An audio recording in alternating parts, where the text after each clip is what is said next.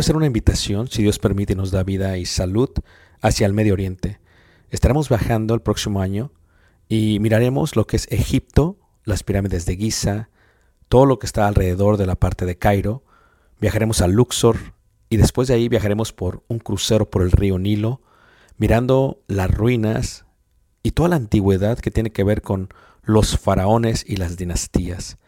Después de ello tomaremos los desiertos, a través de lo que los israelitas pudiesen ver y lo muestra la escritura, tanto en el libro de Números como en el libro de Éxodo, y miraremos y llegaremos hasta el monte Sinaí, después subiremos el monte Sinaí, si Dios permite lo escalaremos y miraremos el amanecer. Tomaremos la ruta real, por lo que se conoce como Jordania, miraremos varios de los desiertos, de los amonitas, de los amorreos, de los madenitas, de los edomitas, y llegaremos a lo que se conoce como una de las maravillas del mundo, Petra tomaremos y miraremos algunas de las ciudades del Decápolis y luego entraremos por el río Jordán a lo que es Israel y en Israel miraremos muchas de las partes que se mencionan en la Biblia. Durante este viaje, si Dios nos permite, podremos aprender juntos la arqueología, la cultura y también aprenderemos mucho de lo que dice la palabra de Dios y daremos vida a ello mismo en los lugares donde se menciona. Esto será de gran bendición para mí y yo sé que Dios nos bendecirá a todos juntos si es que quieres aprender ello. Una vez más, si quieres más información, puedes visitarnos en la página personal ricardobarrera.us y esperamos Dios nos permita llegar a ese momento. Dios suerte bendiga y espero esta próxima clase sea de edificación para ti, lo cual es fácil cuando, cuando uno habla acerca del matrimonio. Porque cuando hablamos del matrimonio, pienso cómo estoy yo casado, pienso cómo están mis padres casados, pienso cómo están mis hijos casados, y entonces es un poquito difícil eh, platicar del matrimonio de una manera totalmente amplia. Pero la clase tiene el propósito solamente de enseñar eh, cómo es que Dios ve el matrimonio. Y lo que tenemos que hacer primero para tocar el tema es salirnos de nuestra vida y ver la Biblia para ver cómo Dios la enseña. Eh, antes de que empiece a afectarnos a nosotros, como veíamos ayer en hermenéutica, verla de una forma eh, totalmente, totalmente objetiva. Y el matrimonio es, primero, el primer pacto que se da aún antes del propio pecado. El matrimonio es un establecimiento por Dios no específicamente para el pueblo de Dios solamente, no específicamente para los judíos solamente, no específicamente para los eh, para la iglesia solamente, sino eh, que es para todo el mundo. Es para todo el mundo. Entonces, en este sentido, cuando hablamos de ello, el, vamos a decirlo de esta manera, el matrimonio es un establecimiento mundial. Y lo que tenemos que entender es que la Biblia, que está separada en dos testamentos, el Antiguo Testamento, el pacto que hace Dios con el pueblo de Israel, y el Nuevo Testamento, el pacto que hace Dios con el pueblo cristiano, es un pacto que determina los dos. Eso no anula que la Biblia tenga leyes para el resto del mundo. No porque no éramos parte del pueblo de Israel, la ley de Dios no aplica a mí. No porque no soy cristiano, la ley de Dios no aplica a mí. Porque si la ley de Dios no aplicara a mí, entonces ¿por qué va a haber condenación por el pecado? Hay condenación por el pecado porque ciertamente la ley dice que es pecado y si el mismo es pecado, por lo tanto hay condenación. Entonces, el matrimonio es un establecimiento por Dios que se da desde antes del pecado y que se coloca como un establecimiento para toda la humanidad, no solamente para el pueblo de Israel, no solamente para la iglesia, sino para toda, para toda la humanidad. Y eso es lo que vamos a tener que comprender a través de estas lecciones.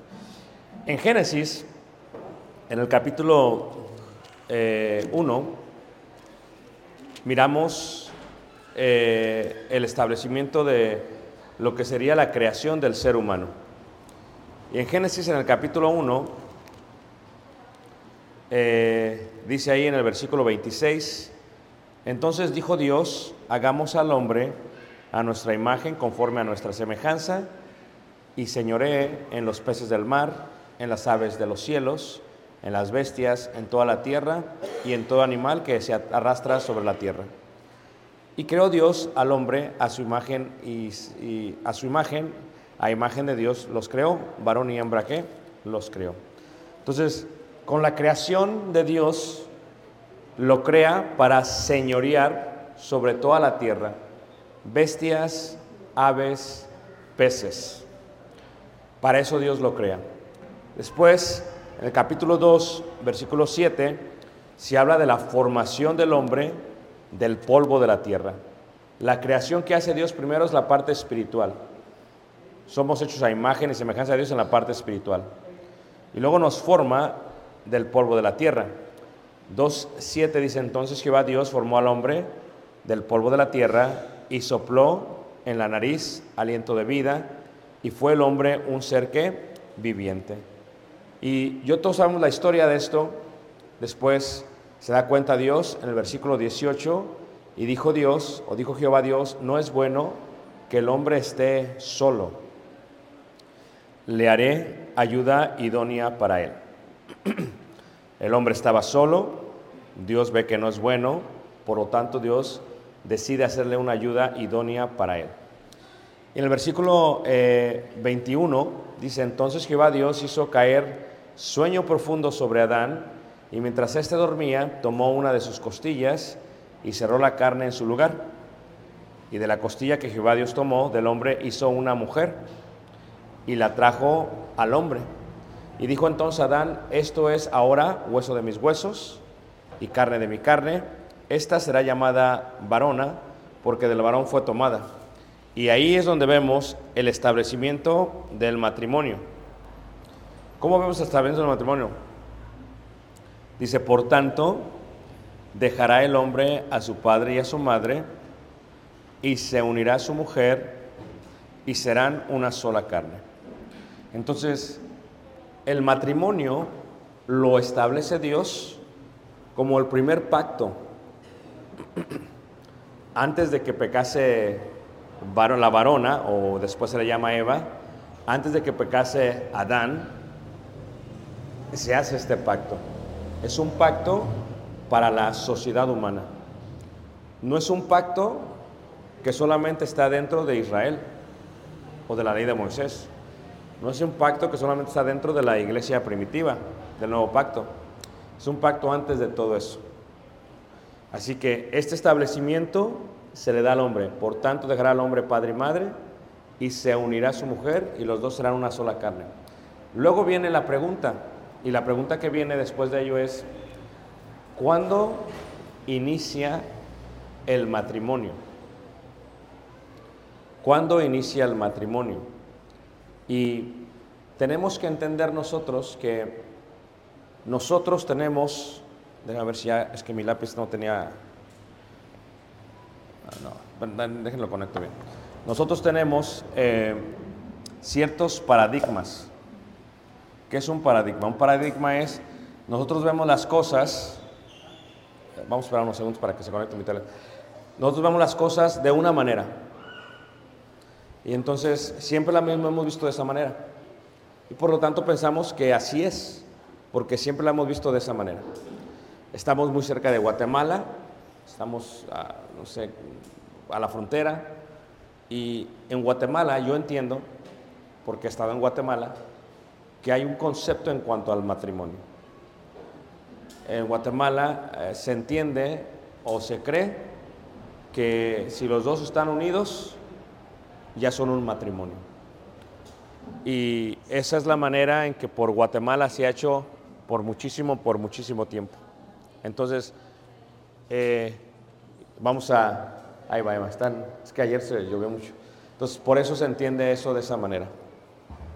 Pero luego cuando tú vas a otros países, se puede llegar tal vez a entender de esa manera también. ¿Qué se puede llegar a entender de esa manera? Que de alguna u, otra cosa, eh, cuando la gente se junta, lo que nosotros le llamamos unión libre, ya es un matrimonio. Entonces es un concepto que tiene la gente. Pero Guatemala, con el respeto que me merecen mis hermanos en la fe, es un país que no tiene más de 200 años. Y tiene, tal vez por muchísimo tiempo los mayas han estado ahí, pero que ciertamente eh, la idea del matrimonio no nace de los mayas. ¿Ok? No es un concepto maya. Si nos fuéramos un poquito más atrás y pensáramos en México solamente, aquí en México en ciertos lugares hay una ley que se llama usos y costumbres. Entonces, por lo tanto, esa ley, ¿verdad?, respeta los usos y las costumbres de ciertos pueblos indígenas a través de todo México. Eh, y últimamente ha estado chocando muchísimo con, con, la ley mexicana o con la constitución mexicana, porque por mucho tiempo un padre podría vender a su hija por una caja de cerveza y darla a un hombre. Y entonces la daba en casamiento con este hombre. Y entonces por los derechos humanos ha estado chocando mucho y pues de alguna u otra manera pues se ha quebrantado ¿no? esa idea. Pero reitero, México también no tiene más de 225 años. Es una nación realmente nueva. O sea, visualízalo de esta manera. Cuando Israel estuvo en Egipto, estuvo en Egipto 400 años. So, 400 años es el doble de lo que es México. Es el doble de lo que es Guatemala. Entonces, eh, el hecho que un país se establezca de esta manera, o una cultura como la maya o la azteca, establezcan ciertos principios, no indica que de ahí nació el matrimonio o que de ahí fue el matrimonio. Cuando tú te trasladas, por ejemplo, a lo que es África, en África tienes que entender que en ciertas tribus africanas había ciertos conceptos en cuanto a lo que era el matrimonio. Y los africanos decían, bueno, cuando esto sucede es cuando ya están casados. Eh, la idea de la unión libre, especialmente en las civilizaciones antiguas, eh, no era una idea muy bien vista por los antiguos. Y la mejor manera para que tú lo entiendas o para que yo lo entienda, tiene que ver con, eh, lo voy a conectar más que lo desconecté, tiene que ver con este, a ver, se agarra, tiene que ver con este, eh, con lo que uno sentiría, si tú tienes una hija, por ejemplo, y tu hija viene un hombre y se la lleva, aunque estén de acuerdo, eh, dentro de la cultura africana se veía como un robo. Se habían robado a tu hija. Y por lo tanto, eh, el tal que la había robado, aunque hubiera sido, estado de acuerdo la hija, los padres tenían que aprobar la unión para que esa hija, cuando se fuese, fuese vista como la esposa de este hombre. De otra manera, la hija se la habían robado y no era vista como la hija, como la hija del hombre. Bueno, ¿quieren que nos esperemos unos momentos, hermanos, en la clase? Es que como que veo que todos están desconcentrados y se me hace un poquito difícil a mí. Es que resulta que ayer se fue la luz, creo, porque estuvo lloviendo mucho. Y creo que el transformador se botó del lugar y no sé si están trabajando con lo del refri por lo de la comida. Y creo que es el problema, pero yo estoy dando la clase y veo que todos están volteando. Digo que mejor me espero para que no haya problema, especialmente porque es el fundamento.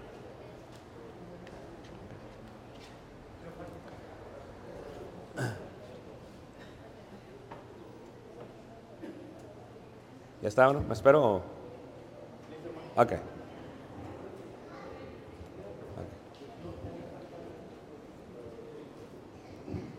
Apágale otra vez si quieres porque ya lo están apagando y prendiendo. Ya no, mano. Ya no, seguro. Ok. Entonces, eh, si tú piensas en tu hija y si tu hija se la lleva, eh, puede ser ilógico para ti que se la llevó alguien y pues ya es su esposa. Porque tú vas a ver las cosas dependiendo cómo tú fuiste criado. Y a eso lo que le llamamos es un paradigma. Un paradigma es la manera en que tú ves las cosas. Tú siempre te han enseñado así y para ti siempre va a ser así. Porque fuiste criado en un lugar, porque así se vio en ese lugar, porque así creciste en ese lugar y por eso siempre va a ser así. Ahora, lo que sucede es que puede pasar lo que se le llama una eureka. Una eureka viene alguien y te dice cómo son las cosas y tu paradigma cambia. Por ejemplo, en África, los africanos no, habían, no sabían por qué tenían hijos. Ellos tenían hijos y no lo entendían. Sería ilógico para nosotros o no. Se tienen hijos porque tienen relaciones íntimas. Entonces, ¿qué hacen los africanos? Que llega alguien y les dice, cuando tú tienes intimidad, nueve meses después tienes hijos. Y para ellos fue una eureka. Dijo, ¿cómo es así? Sí. O sea, ellos no veían la causa y el efecto. Tienes relaciones, tienes hijos. Para cualquiera diría, es ilógico. Lo mismo pasa con el matrimonio. El hecho que tú vivas en un país y pienses que así son las cosas, o que así están bien las cosas en la sociedad, no quiere decir que así son las cosas en la forma bíblica. O sea, tienes que regresarte y ver cómo la Biblia lo explica, por qué lo explica así. Y a veces sucede que lo que sucede en la iglesia muchas veces entre los hermanos es que a veces vemos la sociedad caótica, o en este caso la gente que se casó, que se separó, que se volvió a casar, que tiene hijos, vemos todo este caos. Y lo que queremos hacer es que queremos tomar el caos y meterlo a la Biblia. Cuando es al revés.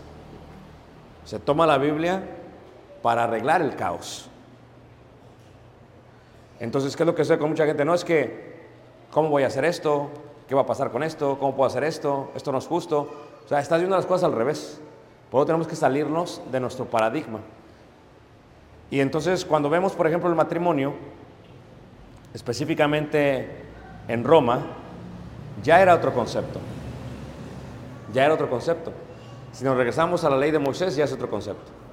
Entonces, la ley de Moisés dice, el matrimonio es así y se tiene que respetar así. Pero viene otra vez la pregunta, ¿cómo sabía que estaban casados? Porque aquí la Biblia dice solamente, por tanto dejará el hombre a su padre y a su madre y se unirá a su mujer y serán una sola qué? Una sola carne. ¿Cómo sabían que estaban casados? De ahí vienen todas las sociedades, Caín, Abel, Sed, y se puebla toda la tierra. Toda la tierra, ¿ok? ¿Cómo se entiende este concepto del matrimonio? Nosotros sabemos que cuando vemos la historia de la tierra, entendemos, por ende, que eh, la tierra, permítanme, déjame ver que tengo aquí.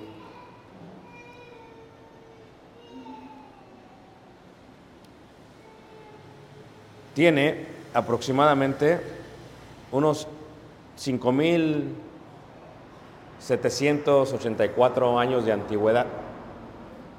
Y entonces cuando estamos viendo la creación, o lo que hemos visto, es aproximadamente en el año cero.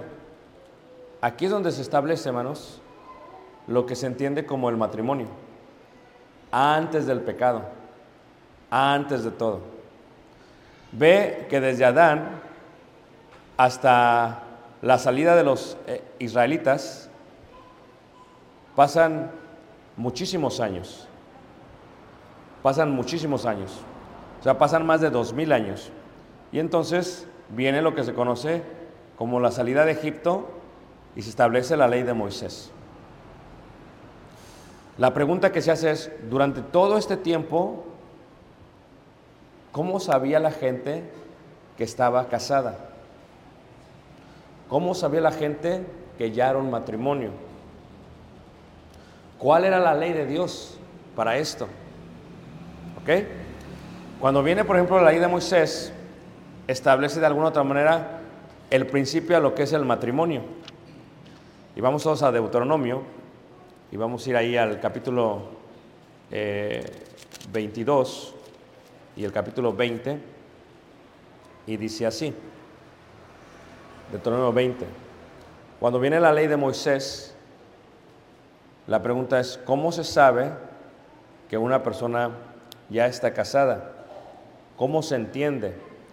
¿Cómo se sabe? Cuando salgas a la guerra contra tus enemigos, si vieres caballos y carros y un pueblo más grande, que tú no tengas temor de ellos, porque Jehová tu Dios está contigo, el cual te sacó de tierra de Egipto. Y cuando os acerquéis para combatir, se pondrá en pie el sacerdote y hablará al pueblo. Dice ahí. Entonces se dan las, las, las, guerras o se dan lo que se entiende como las leyes de guerra. Pero luego en el capítulo 22, en el versículo 13, dice así. Cuando alguno tomare mujer y después de haberse llegado a ella la aborreciere y le atribuyere faltas que den que hablar y dijere a esta mujer tomé y me llegué a ella y no la hallé virgen y aquí es donde viene la palabra virgen. Y la pregunta que se haría es, ¿qué significa virgen? La palabra virgen es una palabra hebrea, la cual se separa en dos. En esta primera sección, que significa Beit, esto es casa, y en esta segunda sección, que se llama o se dice Tulim, esto es con quien uno puede hacer casa. El judío ve la casa no solamente como una estructura, ve la casa como una familia, ve la casa como un linaje. Cuando dice Josué, por ejemplo, yo y mi casa serviremos a Jehová, no está hablando de la estructura, está hablando de su familia cuando dice el rey David, cuando está haciendo oración acerca de su casa, no está hablando de la estructura de su palacio, está hablando de su familia. Entonces, cuando una persona dentro del pueblo de Israel dice ahí, a esta mujer tomé y me llegué a ella y no la hallé virgen, indica no la hallé para poder hacer casa con ella. ¿Por qué? Porque en aquellos tiempos era tan importante la genealogía. El hombre cuando tiene intimidad avienta su semilla, decían ellos. Y la semilla es lo que se le conoce como el esperma. Y esa semilla lleva el linaje de un hombre hacia adelante. La mujer, decía el judío, es como una incubadora. Yo pongo la semilla, ella prepara mi genealogía, mi linaje, y mi linaje va a continuar. Entonces, la ley de Moisés dice, ¿puedo yo hacer casa si no hay alguien que, con quien no puedo hacer casa? Si alguien ya no es virgen, no puedo hacer casa. Porque si ella está embarazada, la casa, lo que trae en el vientre, es de alguien más, no es mío. ¿Todos me están siguiendo, hermanos? Entonces, el concepto es, ok, versículo, eh, versículo 15. Entonces el padre de la joven y su madre tomarán y sacarán las señales de la virginidad. O sea que entre los judíos, ¿cómo se aseguraban que la mujer era Beitulim, era virgen? Le explicaba yo en la lección del miércoles que las bodas duraban siete días. El último día es el más importante, es cuando hacen los dos votos. Cuando acaban los votos en el banquete, tienen un cuarto preparado para ellos. Los dos entran y tienen intimidad, mientras la fiesta continúa. Cuando tienen intimidad por primera vez, eso es muy normal, si la mujer es virgen, la mujer sangra. Y cuando la mujer sangra, es muy normal que deje pruebas de sangre que declaren que la mujer era virgen. Entonces, cuando se hacía un matrimonio entre los israelitas es, el matrimonio se hace a través de un pacto, de un pacto, un pacto en el cual Dios es testigo. Se hacen un pacto, Dios está siendo testigo de ese voto. Después van y se acuestan. Cuando ellos se acuestan, si esta persona dice, no la hallé virgen, es lo que está diciendo. Dice en el versículo eh, 15. Y sacarán las señales de la virginidad de la doncella a los ancianos. ¿Quiénes son los ancianos? Son los que tienen la autoridad sobre esa tribu, sobre ese pueblo, sobre esa nación. Tienes que pensar al pueblo de Israel. Llegan a tierra prometida, establecen aquí las tribus, se establecen aldeas y cada aldea tiene ancianos, tiene gente mayor, gente que eh, todos los que están ahí son sus familiares y por respeto deciden qué hacer con ellos. Entonces, si un anciano, venían los padres, decían, esta persona hizo voto ante Dios, se metieron, ahora dice que no es virgen, que no puede hacer casa con ella y le atribuye de alguna manera unas faltas de indecencia. Entonces, ¿qué se tiene que hacer? Los padres entran, toman las pruebas y la enseñan al anciano. Y el anciano va a juzgar. Si hay pruebas de virginidad, versículo 16, y dirá el padre de la joven a los ancianos, yo di a mi hija, a este hombre, por mujer, y él la aborrece. Entonces aquí vamos a entender varias palabras, ¿ok? Número uno, mujer. Mujer en hebreo es isha. Hombre es ish, mujer, ¿ok? Número uno. Esta mujer significa esposa. ¿Ok? Hoy en día yo llego con mi mujer, esta es mi mujer o esta es mi esposa. Todos entenderían que mujer es mi esposa. Pero está tan mal la sociedad que yo puedo llegar con, con un amante o con una novia o con alguien que no es mi esposa y decir, esta es mi mujer.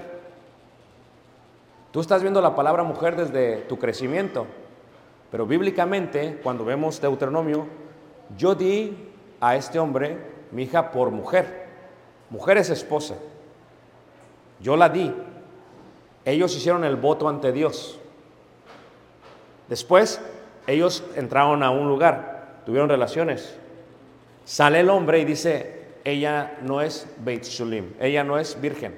No puedo hacer casa con ella porque como ya no tiene la virginidad, a lo mejor ya le metieron un esperma y el que tiene es un hijo de alguien más. ¿Me están siguiendo todos?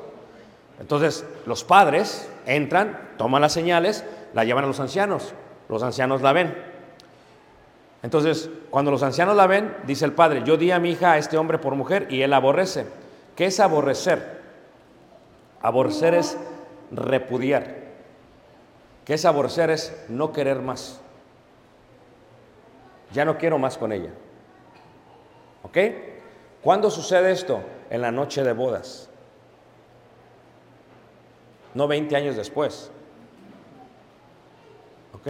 En la noche de bodas.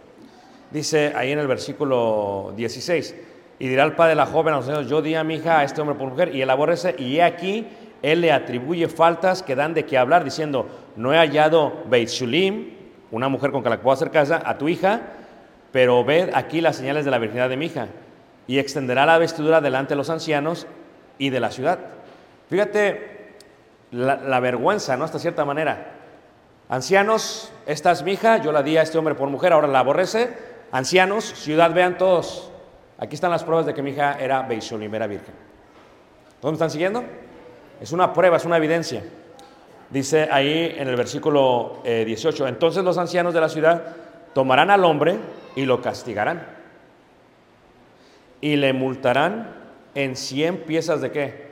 De plaza, de plata, las cuales darán al padre de la joven por cuanto esparció mala fama sobre una virgen de Israel. Y la tendrá por mujer, y la tendrá por qué? Por esposa. ¿Por qué? Porque ellos hicieron el voto. Dios fue testigo ante Dios y ante la sociedad. Ellos se metieron y tuvieron intimidad. Ahora él dice que ella no es virgen, pero resulta que sí es virgen. Porque hay pruebas. Ahora están siendo juzgados por los ancianos. Y le dice el anciano, hay pruebas.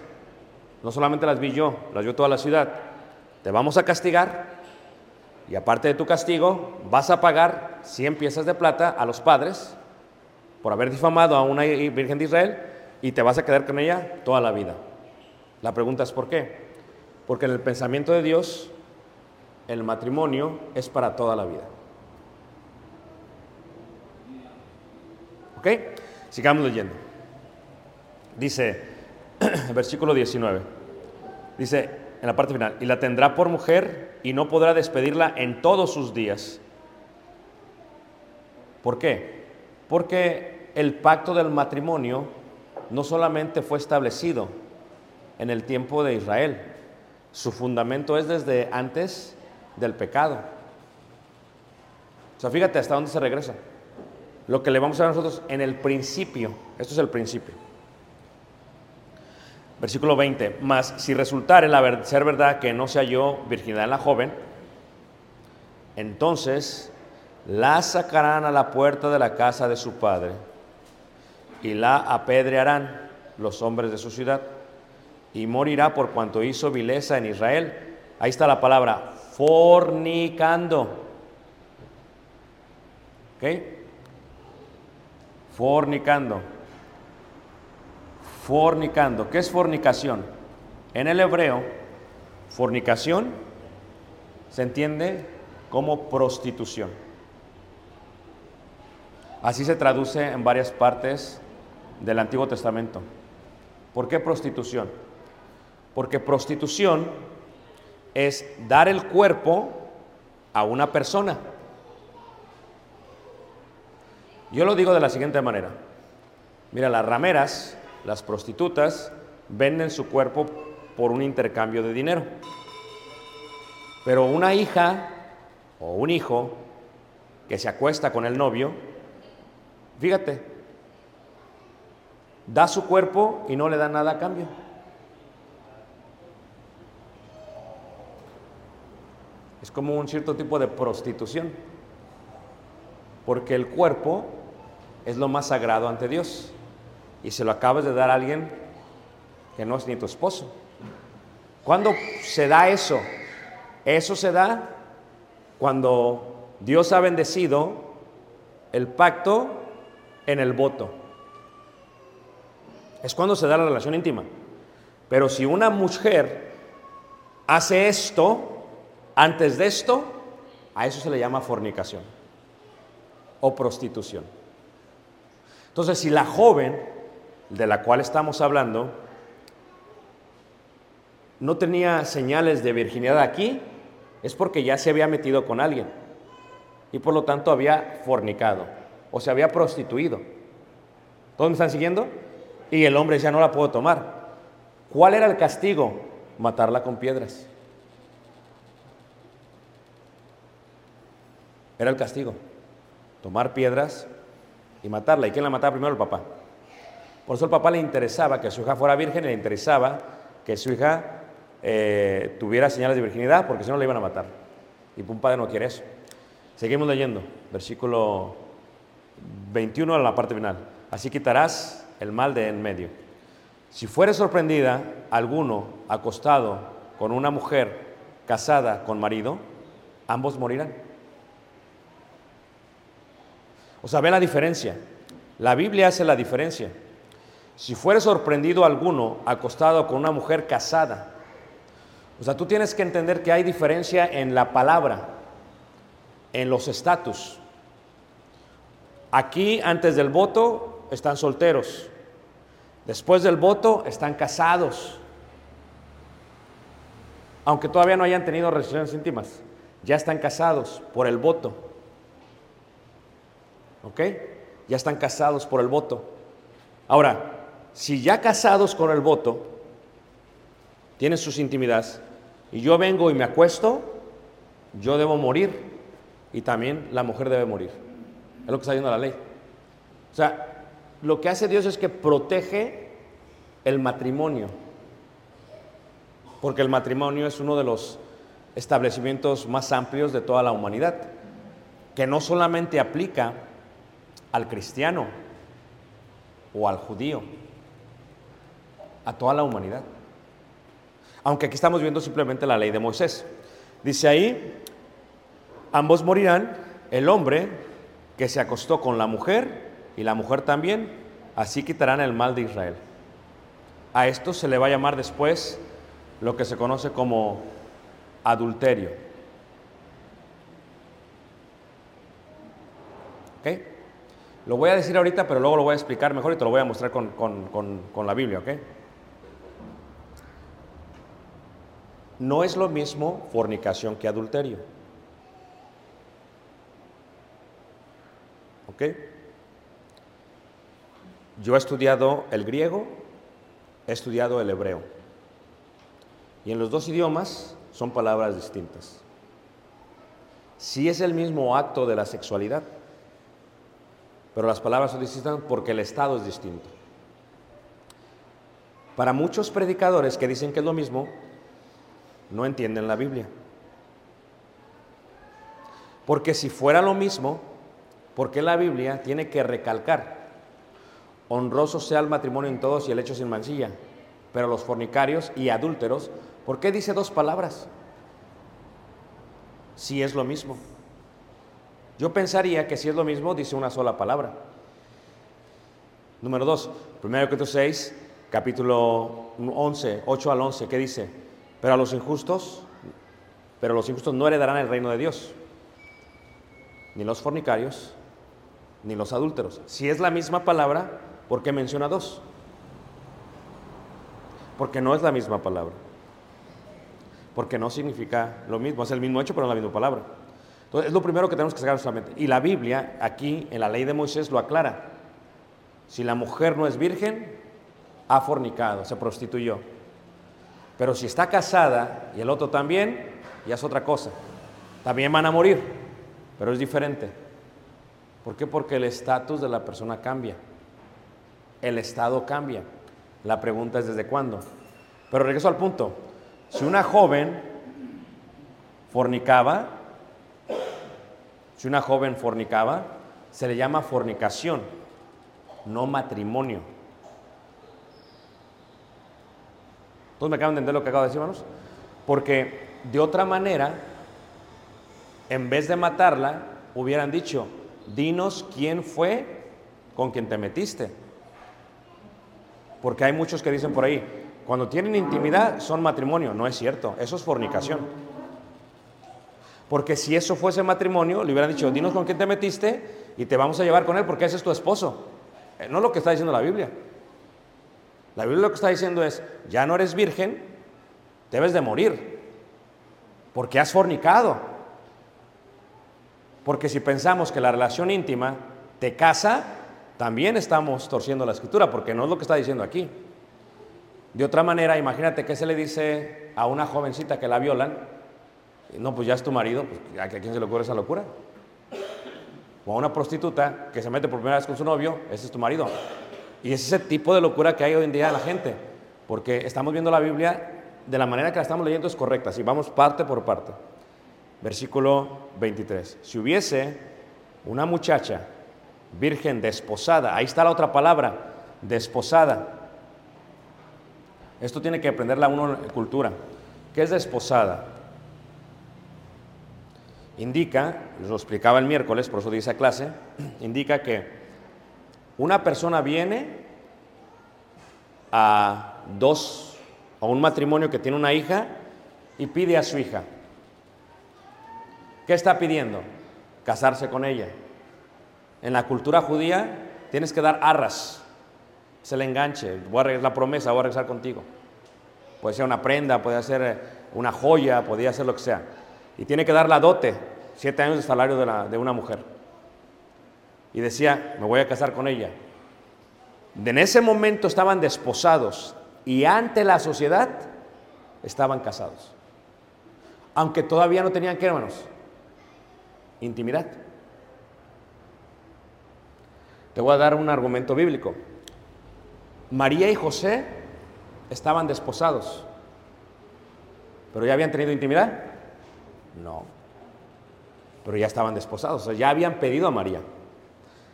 Por eso cuando se dan cuenta que María está embarazada, le dice el ángel, vas a tener un hijo y el hijo se lo llamarás Jesús. Y luego José se entera. ¿Qué es lo que quiere hacer José luego, luego, hermanos? ¿Ah? Dejarla. Ahora, tú dices, qué cruel. No, es que José realmente la amaba. Él al dejarla e irse, no la matan. Le iban a atribuir que el hijo es de quién? De José. Porque él hubiera dicho, ¿saben qué? No la encuentro virgen, yo no la toqué. ¿Qué le pasa a María? ¿Ah? La matan. Esa es la primera señal de misericordia de José para con María. Número dos, recibe también el mensaje y José decide no dejarla. Cuando José está con ella, María se ve embarazada ya. ¿Qué piensa todo el pueblo? ¿Ah? Que ya la embarazó. ¿Ok?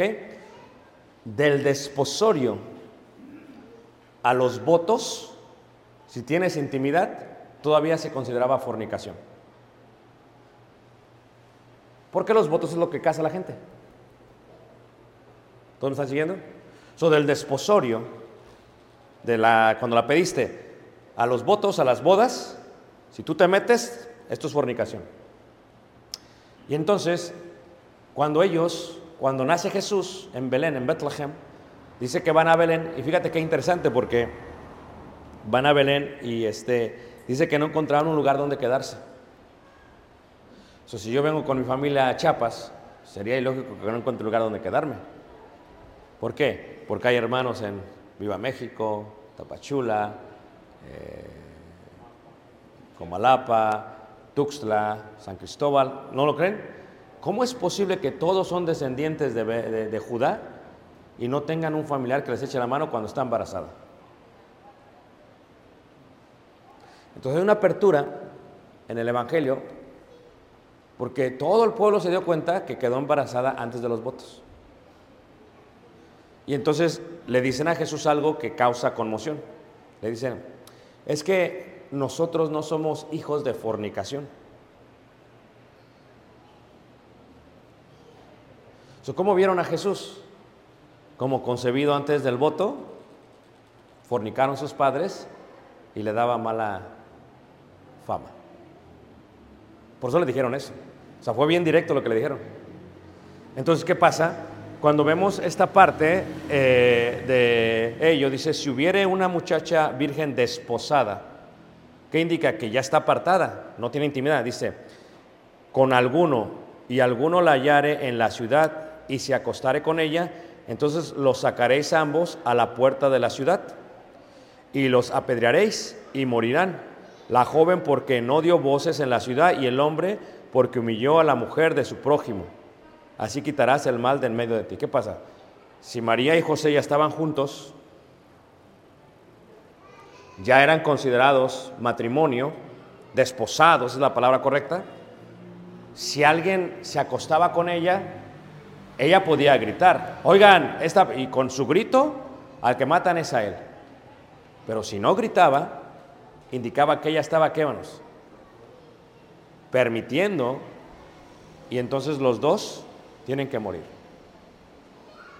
Entonces, estas leyes de Moisés están dando claramente lo que se puede y lo que no se puede hacer. Y dice ahí en el versículo 25 más, si un hombre hallar en el campo a la joven desposada y la forzare a aquel hombre, o sea, la violase, acostándose con ella, morirá solamente el hombre que se acostó con ella. Más a la joven no le hará nada, no hay en ella culpa de muerte, pues como cuando alguno se levanta contra su prójimo y le quita la vida, así es en este qué caso. Porque él la halló en el campo, dio voces la joven desposada y no hubo quien la librase. Cuando algún hombre hallare a una joven virgen que no fuere desposada y la tomare y se acostare con ella y fueren descubiertos, entonces el hombre que se acostó con ella dará a su padre de la joven 50 pies de plata y ella será su mujer y por cuanto la humilló no la podrá despedir con todos qué? Sus días.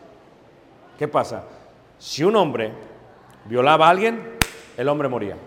Si un hombre toma a una mujer que no está desposada, si está desposada, ¿la puedes tocar? No. Pero si tomas a una mujer y no está desposada y te acuestas con ella, o sea, no la pediste a los papás, no hicieron el voto y te adelantas, te acuestas con ella, ¿qué dice la escritura? Vas a tener que pagar. ¿A quién? Al padre. ¿Por qué? Porque la humillaste y qué? Y ella será ahora tu esposa. O sea, no la puedes despedir en todos sus días. ¿Qué indica? Que el matrimonio, en los ojos de los israelitas, en los ojos de Dios, es para toda la vida. En los diez mandamientos, no, eh, yo soy Jehová tu Dios, no tendrás dios ajenos, no tomarás el nombre de Dios en vano, acuérdate del día de reposo, número 5, honra a tu padre y a tu madre, número 6, no matarás. ¿Qué es lo más importante que la vida? No cometerás adulterio. Aunque no lo crean, después de tu vida lo más importante es tu cónyuge. Eso es lo más importante de la vida. Entonces, ¿qué es lo que estamos viendo aquí? La ley, la ley de Moisés. Ahora, si nos vamos hacia Mateo, en el capítulo 19, se encuentra en Mateo 19 este, este debate, ¿no? Eh, que se ha dado en la iglesia por mucho tiempo, ¿ok? No es algo nuevo, es algo muy antiguo. Eh, es un debate sumamente antiguo que habla acerca de, ¿puedo o no casarme con alguien más si ya estuve casado? ¿Ok? Mateo 19, versículo 1 al 9. Ahora, primero, Mateo 19, 1 al 9 es un evangelio que se escribe en hebreo. Segundo, Mateo 19, 1 al 9 es una respuesta de Jesús a los judíos que le estaban preguntando. Tercero, Mateo 19 se escribe antes del inicio de la ley cristiana. Antes del inicio, se escribe dentro de la ley mosaica, porque la ley de Moisés terminó con la muerte de Jesús. Romanos 10, porque el fin de la ley es que, hermanos, Cristo. Con la cruz, Él despoja todos los mandamientos contrarios que teníamos con- en contra de nosotros. Entonces, la cruz da final, y Hebreos lo explica, se requiere muerte del testador para que entre en vigor el testamento. Entonces, Mateo se escribe dentro de la ley mosaica, ¿ok? Si lo vemos de otra manera, mejor para que me entiendan, ¿ok? Aquí es Génesis, 1313, la ley de Moisés. Se da lo que acabamos de leer, ¿ok? Mateo 19 se escribe antes del inicio del día del Pentecostés, de la ley de Cristo. No se escribe después, se escribe antes. Está pasando bajo la jurisdicción de Moisés. Eso es importante entenderlo, ¿ok? Pero bueno, veámoslo de otra manera. Dice ahí, aconteció que cuando Jesús terminó estas palabras, se alejó de Galilea y fue a las regiones de Judea, al otro lado del Jordán. Y le siguieron grandes multitudes y lo sanó ahí. Entonces vinieron a él fariseos. O sea, los fariseos vienen a él. ¿Y para qué vinieron? Tentándole y diciéndole. Ellos estaban tentándole. No querían saber lo que es la realidad. Ellos quieren que Jesús diga algo en contra de la ley de Moisés para que lo puedan matar. Por eso le preguntaron, lo, lo estaban tentando. Tentando, le dice la escritura. Y dice ahí, dice, entonces vinieron a él los fariseos tentándole y dijeron, ¿es lícito al hombre repudiar a su mujer por cualquier cosa? ¿O aborrecer a su mujer? ¿O ya no querer a su mujer? Es una pregunta muy sencilla. ¿Es lícito? La pregunta es, ¿qué pasaba en el ambiente judío en esos tiempos? En esos tiempos, si tu mujer no te gustaba ya, la podías repudiar según ellos, según los judíos.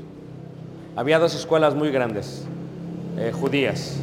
Una era de Hillel, que es el abuelo de Gamaliel, el maestro de Pablo, y la otra es de Shammai. Y estas dos escuelas tenían dos puntos de vista. Unos decían, no se puede repudiar a la mujer por ninguna razón. Y otros decían, se puede repudiar a la mujer. Si no te gusta, la puedes repudiar. Si no calienta bien las tortillas, la puedes repudiar. Si quema el pan, la puedes repudiar. Si no eh, atiende bien a tus hijos, la puedes repudiar. Unos decían eso. Entonces los judíos vinieron y dijeron, a ver qué dice Jesús. Ellos ya practicaban esto. A ver qué dice Jesús. Lo que queremos es que Jesús vaya en contra de la ley de Dios. A ver qué dice Jesús, porque Shammai dice esto y Lel dice esto, ¿ok? ¿Y qué es lo que dice Jesús? Y Jesús les contesta, ¿no habéis leído que el que los hizo al principio, varón y hembra los hizo? O sea, Jesús les contesta, y fíjate cómo Jesús, hermanos, no va hacia la ley de Moisés. Jesús va de aquí y se regresa hasta el principio. Y dice, por esto el hombre dejará padre y madre y se unirá a su mujer y los dos serán una sola carne. ¿Cuándo sucede esto? ¿Cuándo pasa esto? En lo que vimos, Génesis 2.24. La pregunta es, ¿qué le preguntaron ellos? ¿Podemos aborrecer o repudiar a nuestra mujer? Es la pregunta que le hicieron, fue sencilla.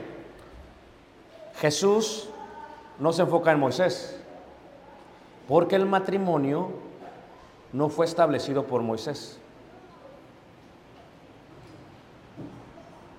El matrimonio fue establecido por Dios. Y dentro de la ley de Moisés tienen los cinco libros de la ley. Y dice, no habéis oído ustedes, o sea, no habéis leído, no lo han visto, que en el principio lo creó Dios, varón y hembra, que es lo que leímos ahorita. No solamente, no habéis leído que lo que Dios juntó, os dice pero el hombre se dejará su padre y madre y será y los dos serán carne. Versículo 6. Así que no son ya más dos, sino una sola qué? carne. Por tanto, lo que Dios juntó, no lo separe qué? El hombre. ¿Qué es lo que acaba de decir? Les acaba de contestar. ¿Puede el hombre repudiar a su mujer?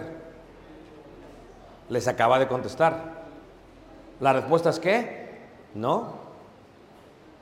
La respuesta. Porque lo que Dios juntó, no lo separe quién? Nosotros no lo podemos separar. Esto es, Guatemala con sus 200 años, México con sus 200 años, no lo podemos separar. No somos quien para separarlo. Es más, ni siquiera Moisés lo podía separar. Es lo que está diciendo. Porque esto se dio desde cuándo? Desde el principio. Sigamos leyendo, ¿qué? Dice ahí en el versículo 6, lo que Dios juntó a los. Dice, le dijeron, ¿por qué pues mandó Moisés dar cata de ribocio y repudiarla? Claro. O sea, ¿cómo podía repudiarla? Si le encontraba algo indecente. Sí, Deuteronomio 24, versículo eh, eh, 8. Él les dijo, por la dureza de vuestro corazón, Moisés os permitió repudiar a vuestras mujeres. Más al principio no fue qué? No fue así. O sea, él, ellos están en- enfrascados aquí. ¿Ah? 1 y 2. 20 Deuteronomio 24, 1 y 2. Ellos están enfrascados aquí. Jesús está regresando acá. Y dice, por la dureza de vuestro corazón, dice, Moisés no permiti- os permitió repudiar a vuestras mujeres, dice, más al principio Jesús dice, y yo os digo, ¿qué es lo que está haciendo Jesús? Jesús les está explicando, Moisés dijo esto, y yo les voy a decir esto. Les voy a preguntar a los que saben de la palabra de Dios, si Jesús va en contra de la ley de Moisés, ¿qué le pasa a Jesús? ¿Ah? Lo mataban. Entonces, ellos, lo- ¿para qué fueron? Para tentarle. Ese es el objetivo. Ellos no tienen como objetivo eh, ver quién es. eh, ellos lo quieren tentar. Entonces, él dice, no, así no es. Lo que Dios todos los del mundo. Dice, ah, ok. Pero ¿por qué Moisés? ¿Sí? Quieren que diga algo en contra de Moisés. Y dice, Moisés lo hizo por la dureza de su corazón. Yo os digo que cualquiera que repudia a su mujer, salvo por causa de fornicación.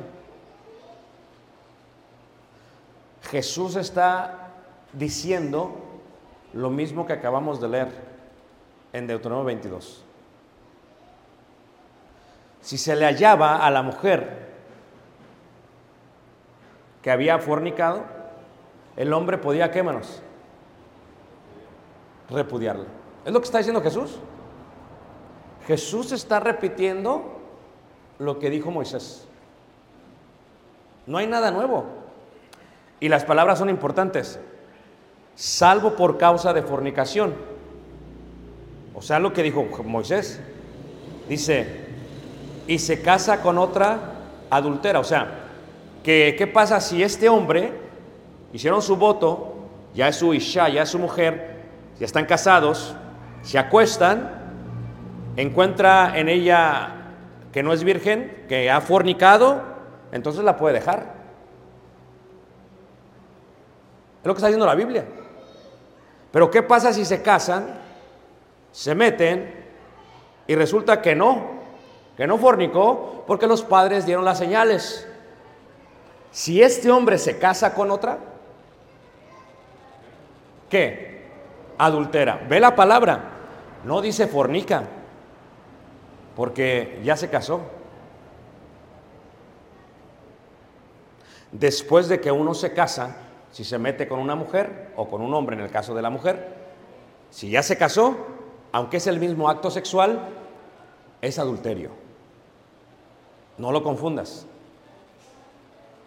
Pero si era antes de que se casaran, es fornicación. Entonces, si esta mujer fornica acá y luego se casa y está acá y se encuentra que no es virgen, ¿la puede dejar el hombre? Sí, es lo que dijo Moisés. Yo les digo lo mismo. Es lo que está haciendo Jesús. No le voy a cambiar la ley. Eso dijo Moisés, yo digo también lo mismo. Si ves, ellos quieren tentarle, él está contestando. Entonces, ¿qué es lo que sucede? Si no es así, entonces Ileel está mal. Porque él nos dijo también que si calienta mal las tortillas, la dejáramos. Y es que lo que hicieron los judíos fue que vieron la ley de Moisés y se empezaron a sacar excusas. La ley de Moisés es clara. Si la mujer ya fornicó, la puedes repudiar. Es clara la ley de Moisés, hermanos. Pero dijeron, pero bueno, no fornicó, pero hizo mal esto, hizo mal aquello, ya no tuvimos, ya no compaginamos, la voy a dejar. Fíjate cómo es el hombre. Fíjate cómo es el hombre, hermanos. Y luego sigue diciendo ahí, salvo por causa de fornicación, y se casa con otra adultera. Y el que se casa con la repudiada, ¿qué? Adultera. Porque una vez que hacen el voto ante Dios, están casados. Pero el voto ante Dios siempre era público. Dentro de la ley de Moisés tiene que haber dos o tres testigos para que se valga algo. Siempre es público. Hicieron su voto ante Dios. Están casados. No es como que en la privacidad de tu casa somos novios. Oye, vamos a tener intimidad, ¿no? Oye, Señor, bendícenos. No, así no funcionan las cosas, hermanos. A eso se le llama fornicación. A esto se le llama fornicación en México, en Guatemala, en la antigua Roma y también en el pueblo de Israel. Como tú le quieras decir. ¿Ok? El hecho que te enseñaron algo no indica que es lo correcto. Ahora, pero fíjate cómo está diciendo Jesús. Como se casaron, si este se casa adultera y si este adultera, porque ya están casados, porque no la podía despedir todos sus quémanos, sus días. Pero eh, permítanme todavía continuar, si me permiten, y vamos a profundizar más. En Malaquías, en el capítulo 12, versículo 14, dice así el profeta. Malaquías 2.14, dice así el profeta.